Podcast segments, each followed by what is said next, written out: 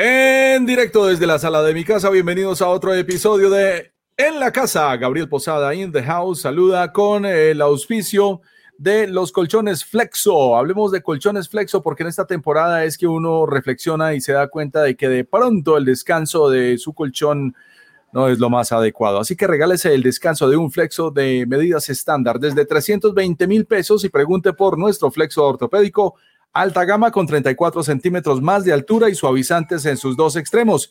Industrias Tago distribuye y fabrica colchones Flexo. Llámenos en Medellín 301-6300. Estamos en la calle 44 San Juan, número 6970.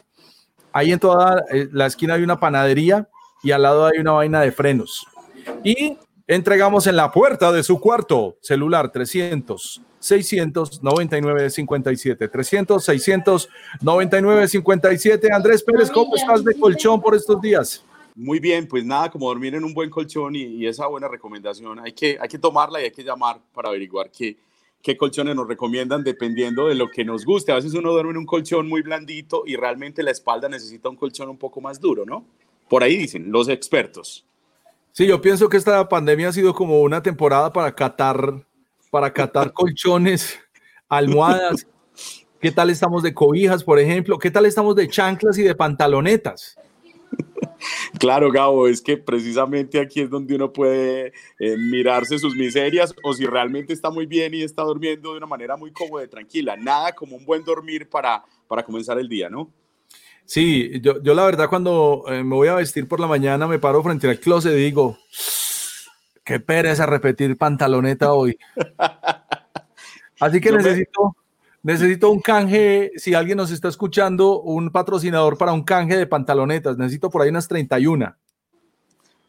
Yo también necesitaría unas eh, eh, dos docenas o tres docenas de pantalonetas porque tengo las mismas cuatro y ya están un poco desgastadas. En esta cuarentena sí que se han desgastado esas pantalonetas, Gabo.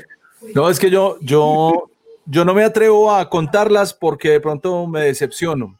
Eh, y otra cosa que me ha pasado en la, en, la, pandemia es que no me he vuelto a poner los zapatos, entonces estoy como Imelda Marcos ahí con todos ellos en el closet. Una colección, ¿cuántos zapatos? Imelda tenía como mil. No, no, no. pasaban hace rato.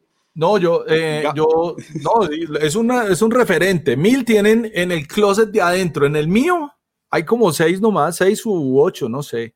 Bueno, nuestra, nuestra Imelda Marcos sería J Balvin o Maluma. No, no, yo tengo una Imelda Marcos aquí en la casa que no tiene nada que ponerse, tiene un closet lleno de nada que ponerse. Me imagino, sí.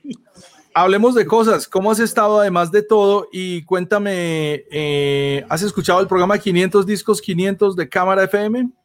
Claro, es que el programa me parece muy bacano porque uno vuelve a esos discos que escuchó hace mucho tiempo y a veces encuentra joyas escondidas que uno no sabía que existían o que había escuchado un par de canciones de esos discos. Pero entonces, eh, eh, escuchando un poquitico el programa, se da cuenta uno de algunos datos curiosos y de, canciones que uno pues realmente no sabía o no conocía que estaban en esos discos que, está reseñando precisamente ahí en, en la emisora en cámara.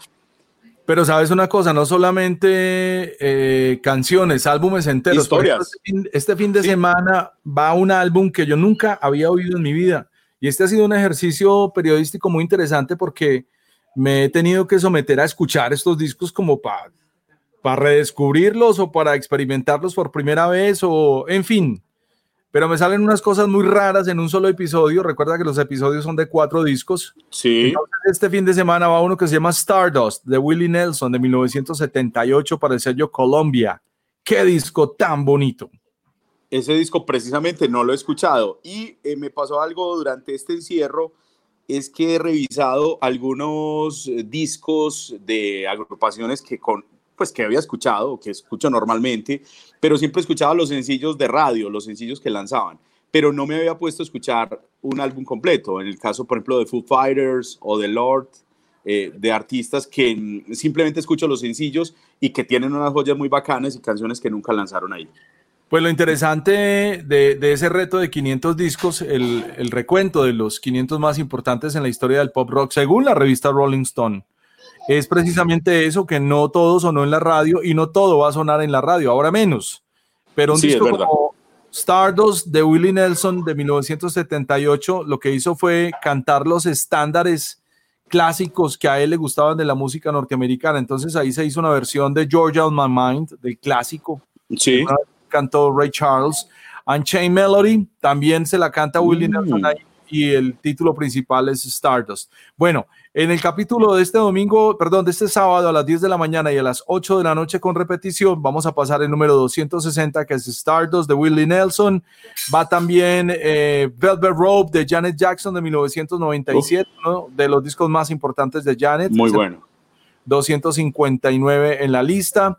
The Village Green Preservation Society de The Kinks, un disco de 1968. Resulta que a este grupo los vetaron en Estados Unidos, eran ingleses y no conformes con quedarse en Inglaterra, pues redescubrieron su país. Así que escribieron una obra muy bonita reflexionando sobre esos paisajes que estaban desapareciendo en 1968 en Inglaterra. Y el cierre es Whitney Houston, su primer álbum de 1985 que se llama precisamente Whitney Houston. Es el lugar número 257 y de ahí pues hubo unas canciones tan impresionantes como las baladas Saving All My Love For You, How Will I Know y The Greatest Love of All. Ahí les recomiendo los 500 discos este sábado a las 10 de la mañana y 8 de la noche en la radio en Cámara FM. Bueno, una oportunidad para redescubrir esos clásicos y esos discos que no habíamos escuchado y creo que mm, el encierro y algún tiempo libre que tengamos en, en cualquier hora del día es perfecto para, para hacer una revisión de estos álbumes chéveres. Gracias, Gabo, ahí por la recomendación. No, gracias a vos por acompañarme. Es Andrés Pérez hablando hoy desde su casa. ¿Cómo va el Sebas? ¿En qué tarea van? Aquí enseñándole a leer a Sebas, están en, estamos aprendiendo, bueno, las vocales ya se las sabe, eh, y algunas letras como la M, la P, la S y la N, que es con la que empiezan a, a, a conectar las palabras y las letras los niños y a construir oraciones. Entonces ha sido un, un proceso muy bonito, realmente. Ah, bueno, yo estaba aquí con la chilinguinguis y todavía no estamos en las vocales, estamos es aprendiendo a eh, comer mango y papaya. Ah, qué, qué, nota, qué nota ahí con, con Violeta. mango y papaya, Zenaida, mango y papaya. Ha probado bueno. todas las frutas eh, Violeta, ¿no? O muchas. ahí va, frutas. ahí va. Lleva un mes, ya está siendo más solidito. Ah, bueno, está bien. Muy bien, bueno, muy bien. Saluda a la mamá que también está aquí en este momento. Hola, Vicky. Bueno, le cuento. Eh, parece que hay un conversatorio en el mes de julio que es la historia del rock and roll en el Teatro Metropolitano con Juan Carlos Mazo. Vamos a hablar ahí desde los años 50, los antecedentes del blues, el rock and roll, la llegada de Elvis, la primera canción grabada, el, la explosión de los años 60, cómo eso se convierte en la perfección de los años 70, la comercialidad de los 80 y lo que ya sabes que pasó en los 90, en fin, a tratar de resumir eso en unos cuantos minutos, una conversación de música. Eh, parece que me va a estar acompañando, creo que es Alejo del estudio del PES en el teatro con la gente del Teatro Metropolitano. Desde luego es una conversación virtual, te estaré avisando por las redes sociales. Listo, Gabo. Y, y, van a, son cinco décadas más o menos que van a analizar ahí en, en la música, los fenómenos, lo, lo, las historias de esas cinco décadas. ¿Y hasta dónde van a llegar? ¿Hasta el 2010 o hasta el 2000? ¿Hasta dónde van a estar? No sé hasta dónde nos rinda. Probablemente nos va a rendir ah, muy bueno. poquito, porque es que además lo interesante es que él va a tocar en sus instrumentos canciones o tonadas importantes de esas décadas y pues yo con mi Lora voy a contar ahí cositas como como la primera canción de rock and roll grabada por allá en los años 50. ¿Usted ah, sabe cuál fue la primera? No, no ¿cuál fue? De... Se llamaba no, Rocket. ¿Cuál sería? Se llamaba Rocket 88 en eh, un sello muy importante que se llamó Sun Records. Ese sello después lo vendieron, eh, no, no vendieron el sello, ese sello fue donde grabó también Elvis Presley y ese sello le vendió a la RCA el contrato de Elvis. Wow. Ah pero todavía no era un personaje, no era una leyenda, ni era un personaje conocido, me imagino. No, ya era grande, no, ya era, ah, ya era, era enorme. Sí, eso fue en 1955. Ya. Bueno, el podcast, hablando de, de podcast, eh, viene uno muy serio que se llama Ingeniemos Radio de la Facultad de, de Ingeniería, perdón, va a arrancar ya muy pronto, ¿no? En más o menos que menos de un mes ya estará el, el podcast al aire. El podcast de la Facultad de Ingeniería de la Universidad de Antioquia arranca este mes de julio. Va a estar en las plataformas y en este momento se está perfilando para, para grabar pues su primer episodio. ¿Cuánto hace que Ahí vamos a encontrar. Sí. El, la primera versión de eh, Ingeniero Radio fue en el 2017, 2018, si no estoy mal, hace dos años. Pues era usted la, usted era la voz oficial. Sí, claro. Bueno, pues atentos no solamente a, pues toda la información, todo lo que todo lo que sale, las investigaciones, las noticias, los adelantos tecnológicos, todo lo que tiene que ver con ingeniería desde la Universidad de Antioquia, sino muchas más cosas, ¿no? Que van a estar contando ahí y muchos invitados. Vamos con uno de los primeros saludos enviados a este programa para esta edición, para este podcast. Vamos a darle la bienvenida a el JKE, el jeque de la Comuna 4 de la Cruz Peligrosos. Parcero, ¿qué tal? El que más parcero, ¿cómo va todo, hermano? Muy bien. Pues bien, parcero. La idea aquí, hermano, es que eh, estamos haciendo nuestro segundo lanzamiento, parce, llamado Money Don't Shame eh, es un, un fit con el señor Matt Lyon, que es un gran personaje de los años 90 en, todo el movimiento del hip hop. Y hermano, pues eh, muy contento, es una canción grabada en el 2015 y, y bueno, decimos incluir en este álbum llamado La Ciudad del Rap. Y la Ciudad del Rap pues prácticamente para nosotros es como lo que hemos vivido en nuestras giras en diferentes partes del mundo, cómo hemos conocido el entorno de esas ciudades, el sonido de esas ciudades, la manera como se conversa, cómo se, cómo se vive en esas ciudades. Bueno, y a través de eso hemos podido tener eh, la experiencia de poder generar este tipo de, eh, de canciones que estaban eh, aplazadas porque estábamos concentrados solamente en el sinfónico. Bueno, vienen cinco sencillos, ya el primero fue Estragos, este es el Money on Chemi, dentro de 15 días llega el otro y bueno, y así nos vamos a ir sumando para que la gente descubra esa ciudad del rap que teníamos nosotros guardada hace mucho tiempo y que, que teníamos planeada sacarla después de, de lanzar Marca Pasos, que fue lanzado el año pasado y el video este año. Entonces, bueno, hermano, disfrútenlo y muy agradecidos porque estén conectados con nosotros. Síganos en www.crupeligrosos.com o arroba crupeligrosos en todas las redes sociales. En la página web van a encontrar muchas noticias y cosas muy bacanas. Al mejor escuchito, se le quiere bastante parcero.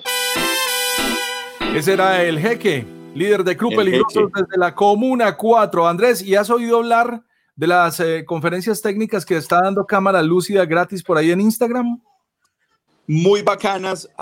¿Sabes por qué, Gabo? Porque uno puede comenzar em, estas especies de, eh, de, esta especie de conferencias o tutoriales comenzar desde cero, desde cómo manejar una cámara digital o análoga hasta cómo tomar fotos con el celular. Así que es muy parchado porque pues, aprende uno ahí y de forma gratuita con los duros, con cámara lúcida. No, y sobre todo con los invitados de cámara lúcida, además de, de Oscar Garcés, gran leyenda de la fotografía en Colombia. Pueden revisar por ahí en fotos de colombia.co. Ese es trabajo de Oscar Garcés y de su equipo de fotógrafos de cámara lúcida. Y para las conferencias de las que estamos hablando, los pueden seguir en su cuenta de Instagram en arroba cámara lúcida co, arroba cámara lúcida co.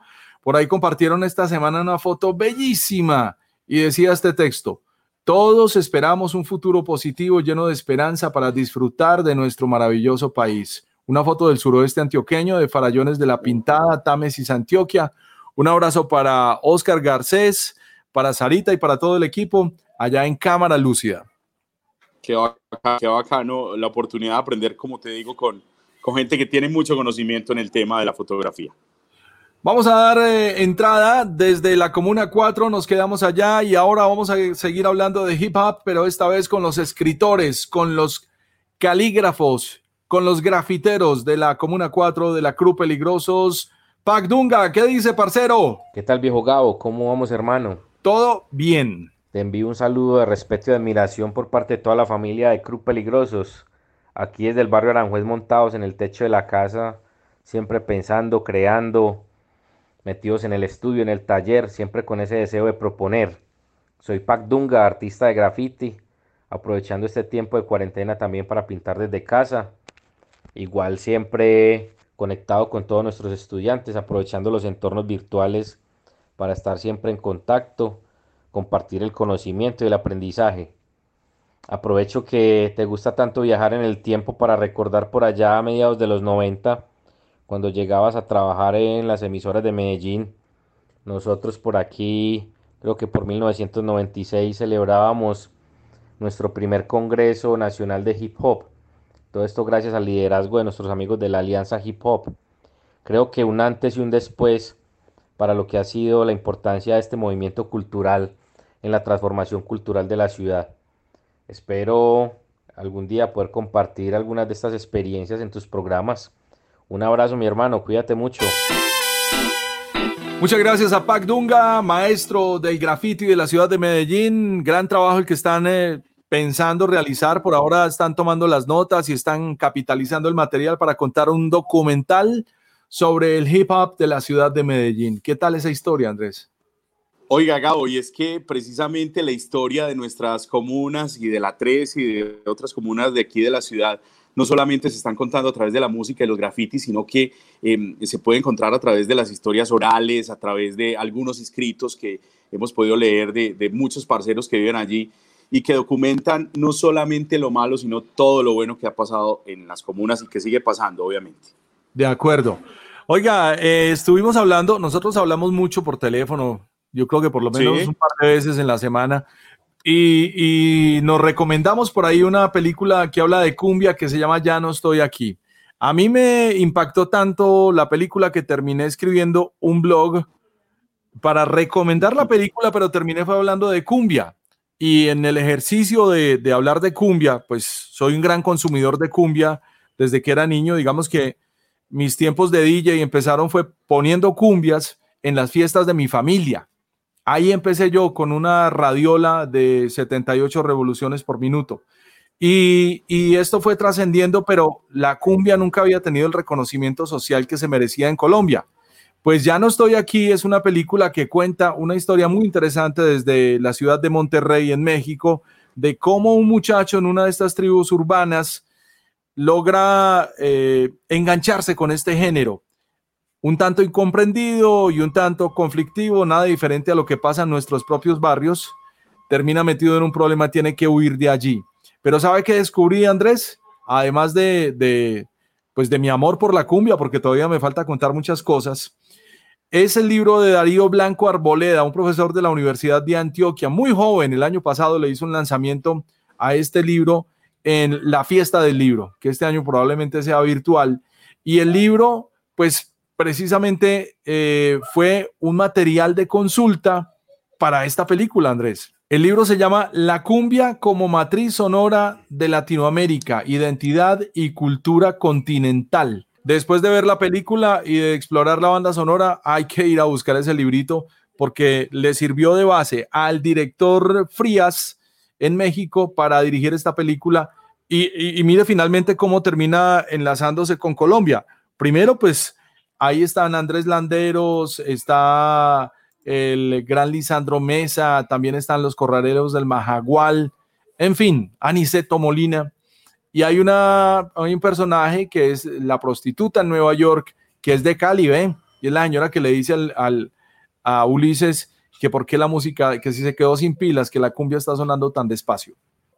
Siguiente saludo, vamos a darle paso a una de las voces más interesantes y bellas en el mercado de América Latina, no solamente de Medellín y de Colombia, sino para toda América. Se llama Sara Delgado y Sara ha tenido una iniciativa que algunos locutores también hemos tomado, no precisamente por copiarla, pero sí nos hemos dado cuenta de que podemos hacer algo por los demás. Y Sara Delgado tiene una campaña en donde está donando su voz para algunas campañas de comunicación y de videos y de comerciales en donde simplemente ella otorga su talento. Escuchemos de qué se trata, Sarita. Gracias. Hola a todos, ¿cómo están? Los saluda Sara Delgado, locutora y cantante.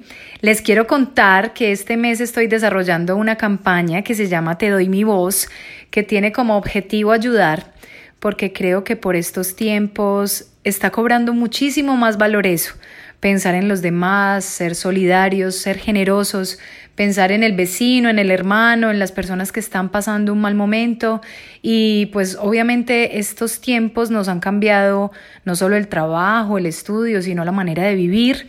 Y muchos negocios se han visto afectados y yo quiero aportar un granito de arena desde lo que sé hacer, desde lo que hago, que es el trabajo con mi voz.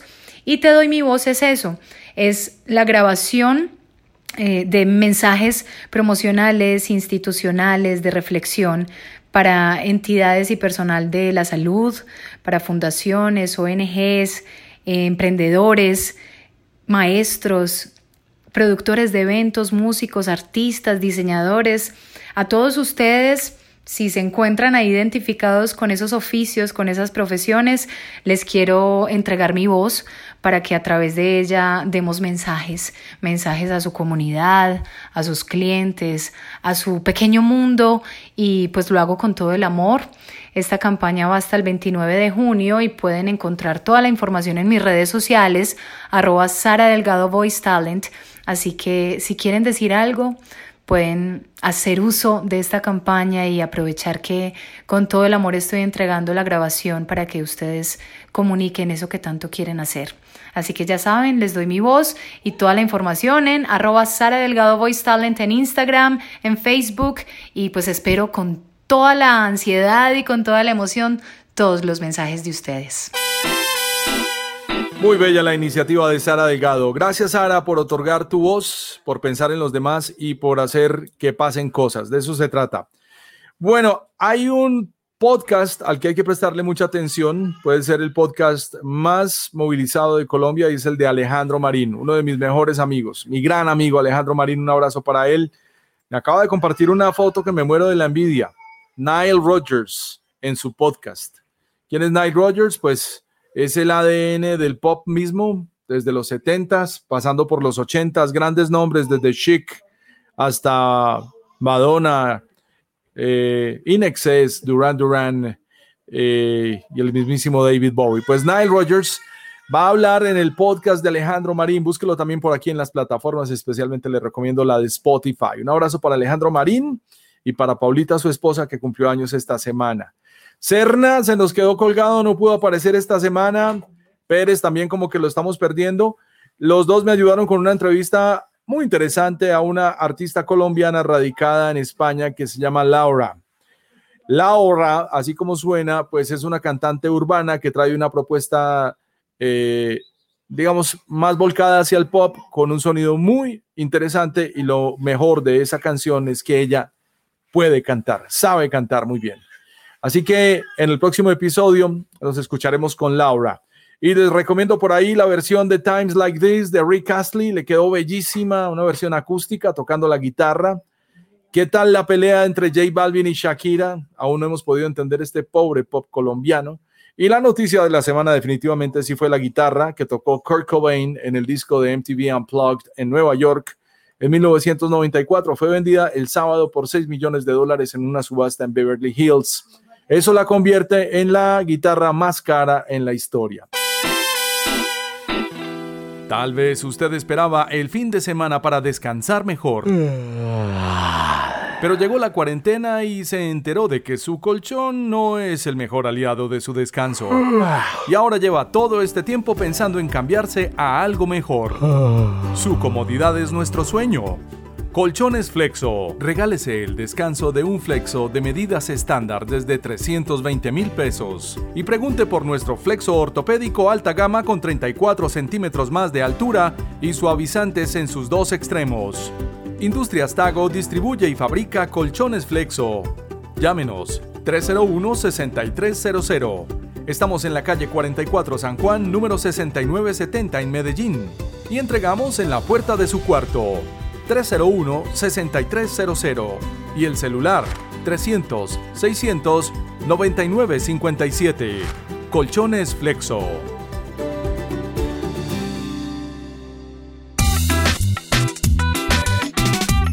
Ahora sí, damos paso al compadre Aguayo. El compadre Aguayo es un influencer cultural, terco, creativo y apasionado. Vamos hasta Cali a darle la bienvenida al compadre Aguayo en este podcast que se llama En la Casa, en una presentación de Industrias Tago y Colchones Flexo.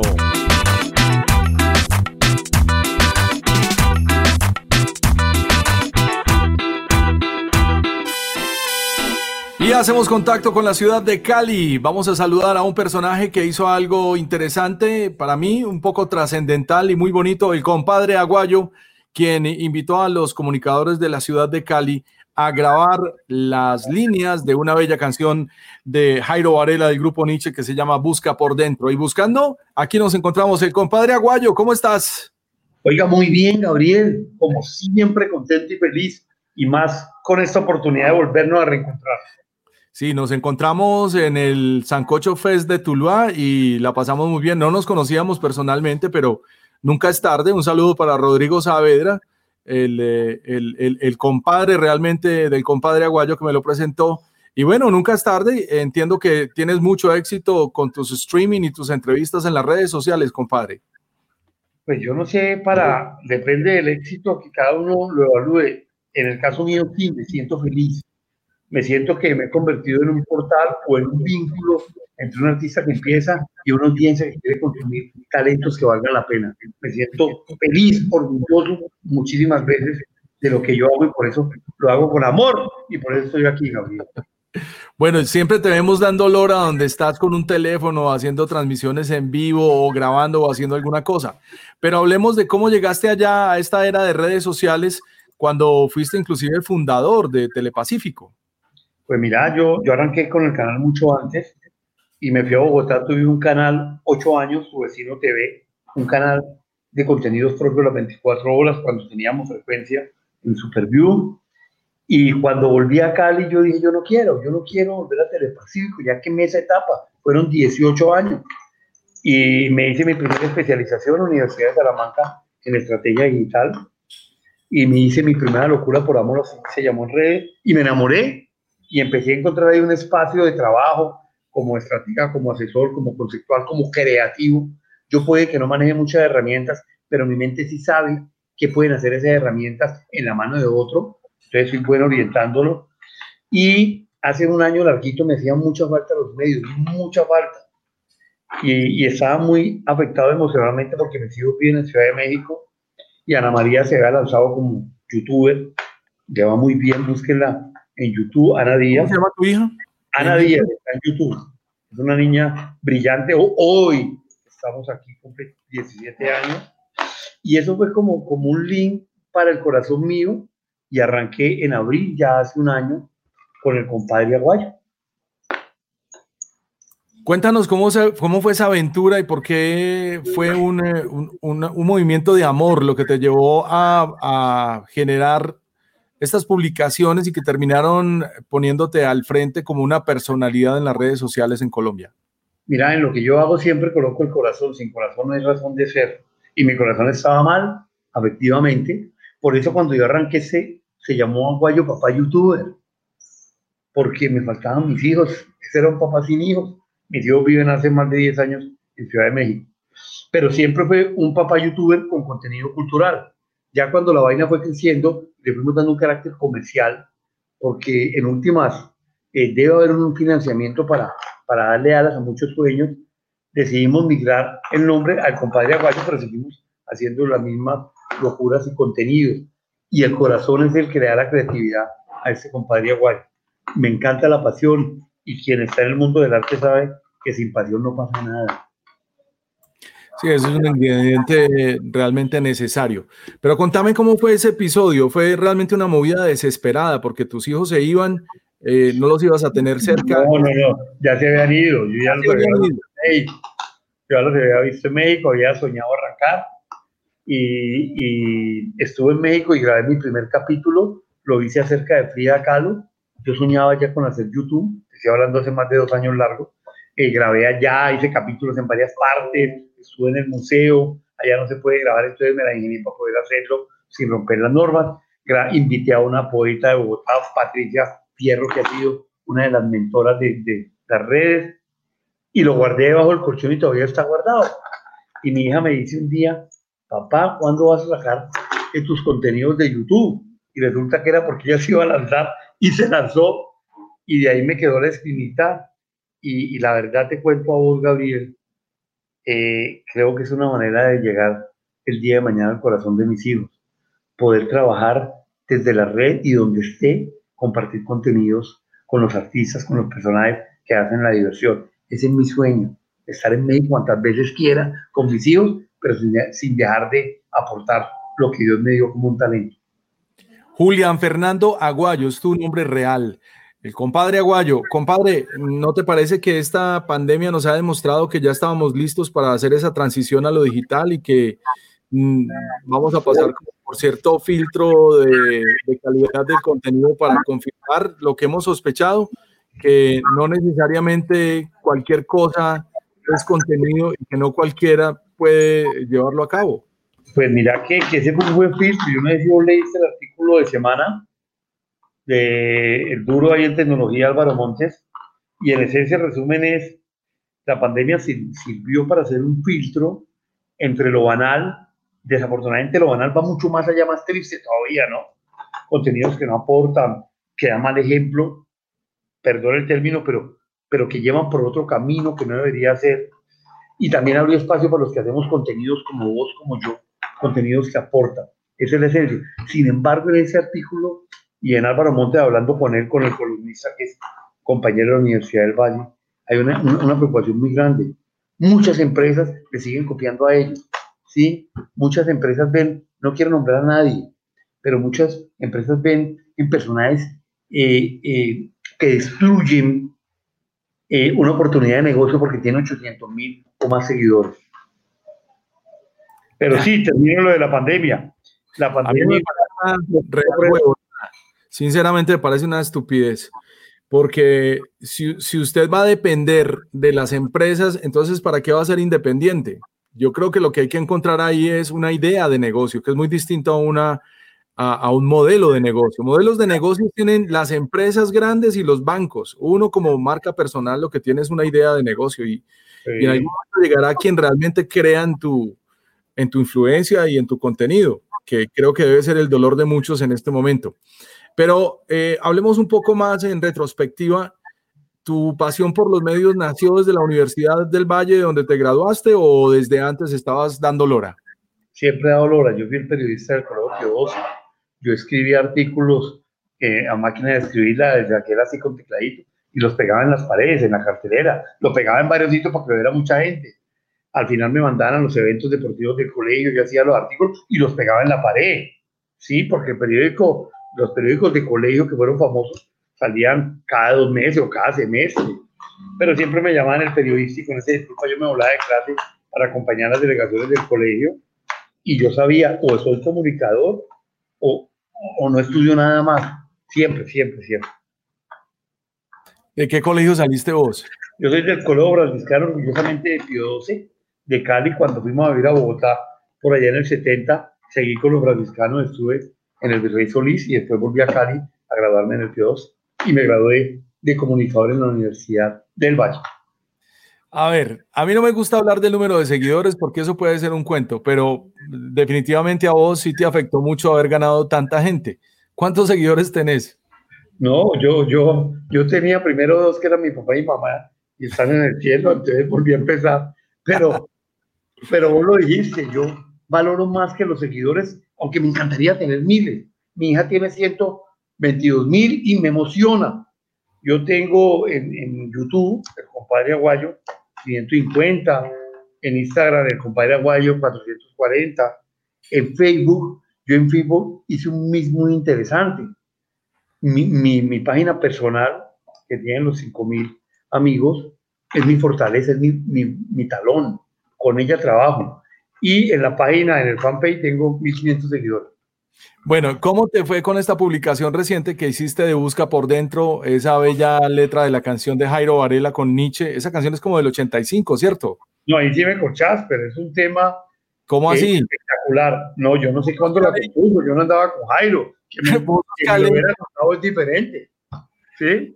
Vos sos caleño y no sabes de Nietzsche. No, esto sí es un fracaso. Por supuesto, pero por supuesto, ¿quién no dedicó una aventura, por ejemplo, de Nietzsche? O yo sin saber bailar, es imposible que uno no se pare cuando suena Cali Pachanguero, o, cuando suena del puente para allá. O sea, Nietzsche es parte de la esencia de lo que nosotros somos. O sea, Nietzsche es orgullo de todo caleño así. Así él no haya nacido acá, pero se adoptó acá, hizo su empresa acá. Acá tuvo el gran grupo que está cumpliendo 40 años este año, ¿no? Sí. te cuento algo, ese grupo Nietzsche sigue siendo una industria que se presenta en medio mundo, ¿sí? Sigue siendo la gran empresa, manejado todavía por, por las hijas de Jairo Varela. El Museo Jairo Varela, por ejemplo, maneja Cristina, una de las hijas de Jairo, sigue siendo una empresa exitosa, rentable y que no ha perdido la esencia musical, el sonido original que dejó Jairo. Bueno, la iniciativa tuya fue agarrar a presentadores de la televisión local en el Valle del Cauca e invitarlos a recitar una línea de la canción Busca por dentro. Y a, y, a mí me impactó en lo personal porque jamás me había fijado en lo bonita que era la letra de esa canción y la manera como lo recitaron estos personajes pues me pareció mucho más ganadora, por eso la compartí, por eso pues hablé, hablé de ella. A los primeros que les compartí fue a mi familia en mi casa. Eh, pero creo que tu eh, creación es completamente pertinente a este tiempo porque es un tiempo en el que nos tocó buscar adentro. Ya ni a la calle podemos mirar. Yo definitivamente casi ni salgo al balcón y tocó encontrar cómo entretenernos, cómo comunicarnos y cómo sobrevivir desde la casa. Eh, esa fue la motivación por la que hiciste el, el, trabajo con las líneas de la letra de esta canción o casualmente descubriste eso? No, acertaste. Yo soy de los que creo, mire, mi hermano es publicista, tiene una gran agencia en Bogotá, se llama Aguayo Publicidad. De él aprendió cantidad, yo trabajé con ellos y con él en Bogotá, y él siempre decía, no crea que el consumidor es estúpido cuando uno hacía publicidad, porque el consumidor es tu esposa. Yo siempre creo en escribir contenidos con entre líneas si usted sigue al compadre Aguayo, él siempre lleva un mensaje, ¿sí?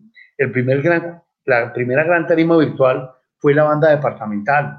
Sí, eran 50 músicos, el coro Loyola, pero no era reunirnos en una pantalla ahí en cuadritos, no. Era contar lo bello que era estar en familia. Y si vos ves en mi video, lo que importa es lo que pasó. El video arranca desde que el man está acostado, se despierta, se prepara el huevo, toma el desayuno, la mamá abraza a la hija. Ese fue el éxito del video en mi Valle del Cauca, con la que recorrió Colombia. Salimos en los diferentes noticieros, salimos en Univisión, salimos en todo lado. Y después vino este gran reto de Nietzsche que era, ¿cómo podemos contar otra historia diferente? Usted le pegó, busquemos por dentro.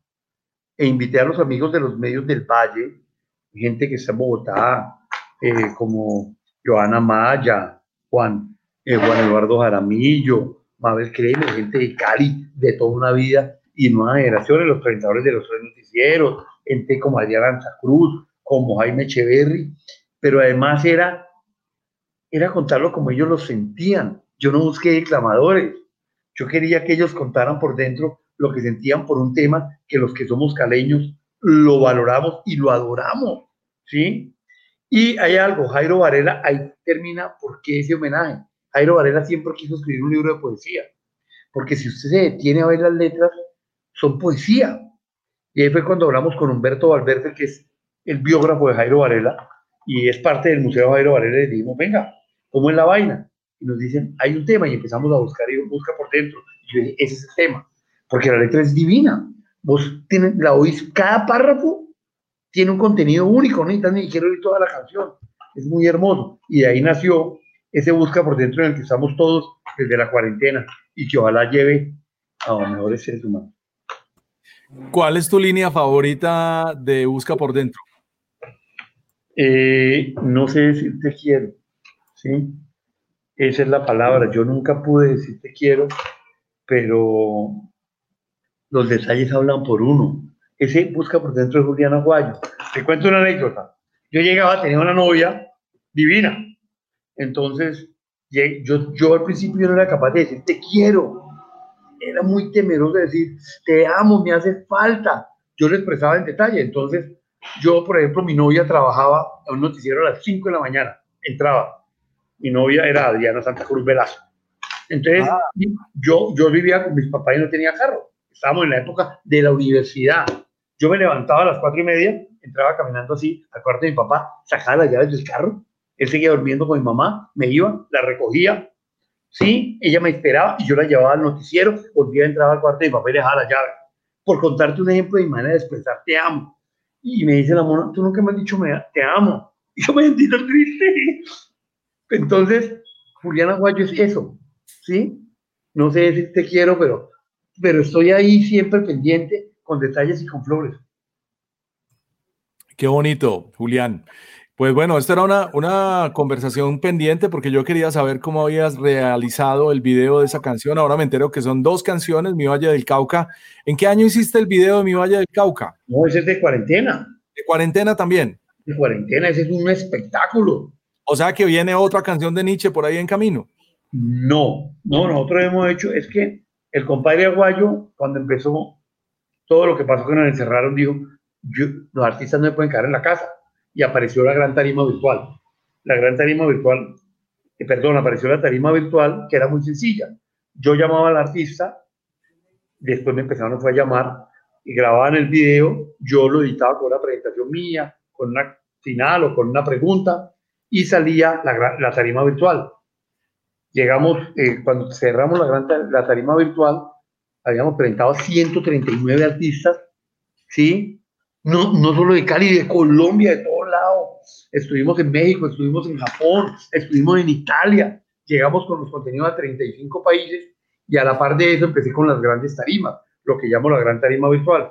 Hicimos la de la banda departamental, hicimos la gran tarima virtual del Día de la Madre, que es donde un artista hace todo. Entonces vos ves un artista haciendo cuatro voces y lo montamos con diferentes vestuarios, generando un efecto bacano. Uy, wow, es el mismo.